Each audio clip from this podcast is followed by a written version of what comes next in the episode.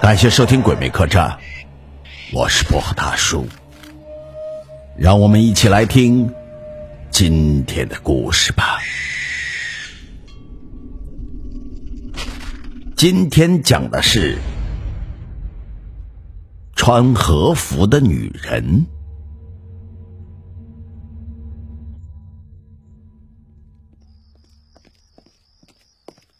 下班回家，拐进了一条小石巷子，巷子的尽头是一个大花园。绕过那个大花园，就可以看到一栋昏暗的小阁楼。白天的时候，巷子很静谧，因为原先在两边住的人都搬到了政府新建的公屋里头去了，只剩下一块块发青的石板，一扇扇破旧的木门。和一个个生锈的门环。天冷的时候，寒风在巷子里穿梭，阴阴的，有点湿。花圃里的草开始长高变乱，原来开着的几朵红花残了，只剩下几条枯枝。北风一刮，草打着枯枝，哗啦啦的直叫好。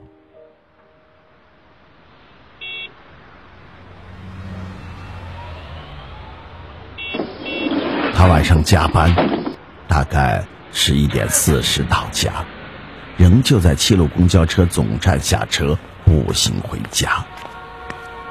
兜过一段稍有人烟的街道，开始拐弯，小巷口一阵冷风扑来，他下意识的夹紧了公文包，拉高了衣领的拉链，低头快走。石巷里只有中间一颗昏黄的灯泡。两头都很黑。天冷的时候，脚下的石板似乎透着凉气，加上两边竖立着残门旧壁，似乎要把人逼得喘不过气来。突然间，他心里有些发毛。交错的石板在他的眼里变得越来越清晰，那是光一点一点的加强。他习惯性的稍微抬头，看到那颗。吊在头顶的灯泡，从墙壁深处的枝条在风中摇摆着，化成了一缕缕的黑影，在脚下左右游走。寂静中混着他急促的脚步，一阵轻轻的推门声飘来。他的双脚在灯泡的正下方，似乎被什么冻住，猛然的，他停了下来。五米远的地方，一扇木门往外推了一推，又推了一推，一颗心腾的一下跳到了他的喉咙口。木门悠悠的、悠悠的全推开了，他感觉到瞳孔似乎在放大，因为他分明看到一个穿着红色和服的女人从里面走了出来。一身红色带白点的和服，端庄而合体。一个小小的发髻，把她玲珑小巧的脸庞衬托的近乎于完美。她的脸有些发白，但是温雅的一笑足以让人惊艳。他朝她礼仪性的微微一笑，然后半弯了一下腰，双手放在了膝盖处，行了一个典型的日本敬礼。昏黄的路灯下，那一个微笑，似乎蕴含着一种说不出的凄凉。他有些僵硬的回了一个微笑，然后低下了头，跌跌撞撞的往前奔走。光线越来越暗，两边的木门变得恐怖了起来，似乎随时都可能吱呀呀的推开。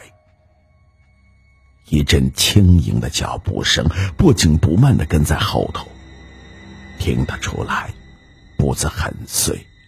他不想回头，也不敢回头，但心里猜得出，是那个穿着和服的女人在行走。步子越来越快，越来越快，越来越快，他几乎跑出了巷子。绕过那个大花圃，他三格一步的蹦上了阁楼的楼梯。一楼的房东老太太听着咚咚咚的跳楼梯声，皱了一皱眉头，叹了一口气，说道：“哎，现在的年轻人呐。”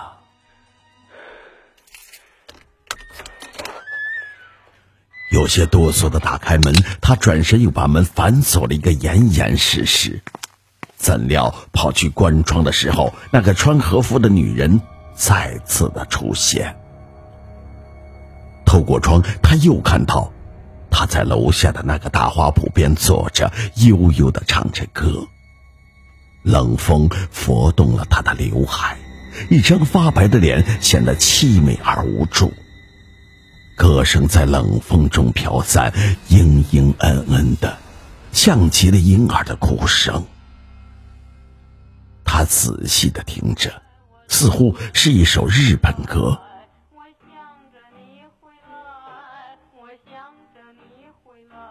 昏暗的路灯，荒芜的花圃，穿和服的女人唱着日本的歌，轻轻的。两行泪在他的脸颊滑落，滴在了红色的和服上，无痕无迹。突然间，他想到，他走路是有声的，眼睛也是会流泪的。按理说，他应该不是鬼。一阵急促的敲门声，他的声音有些发抖的问：“谁？”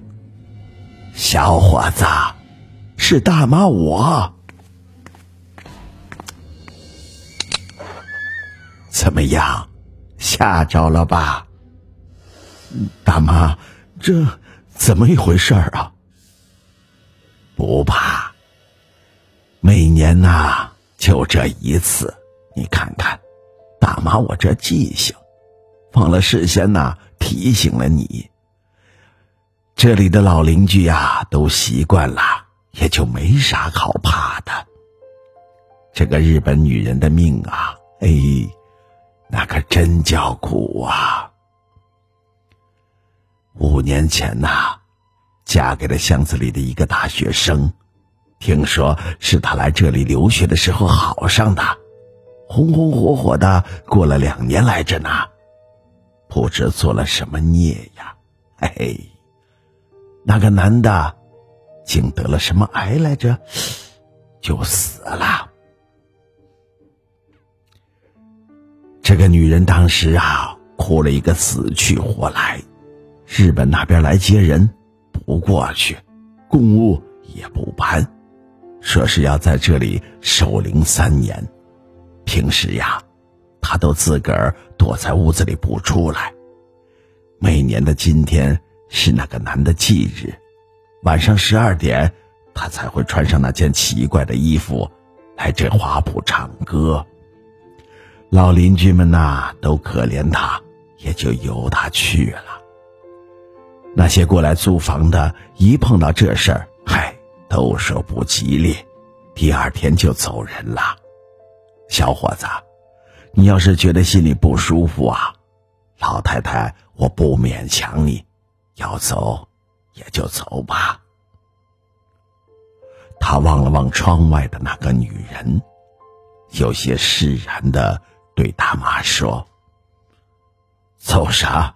他又不是鬼。”那是他守灵的第三年，还是照样走过那条发冷的巷子。照样抬头看那颗头顶的灯泡，再多出一眼看那扇曾经推开过的门。可是他从此看不到那个穿着和服的女人，听不到她唱的樱花。他现在会在哪儿呢？走过巷子的时候。他常常会这样想。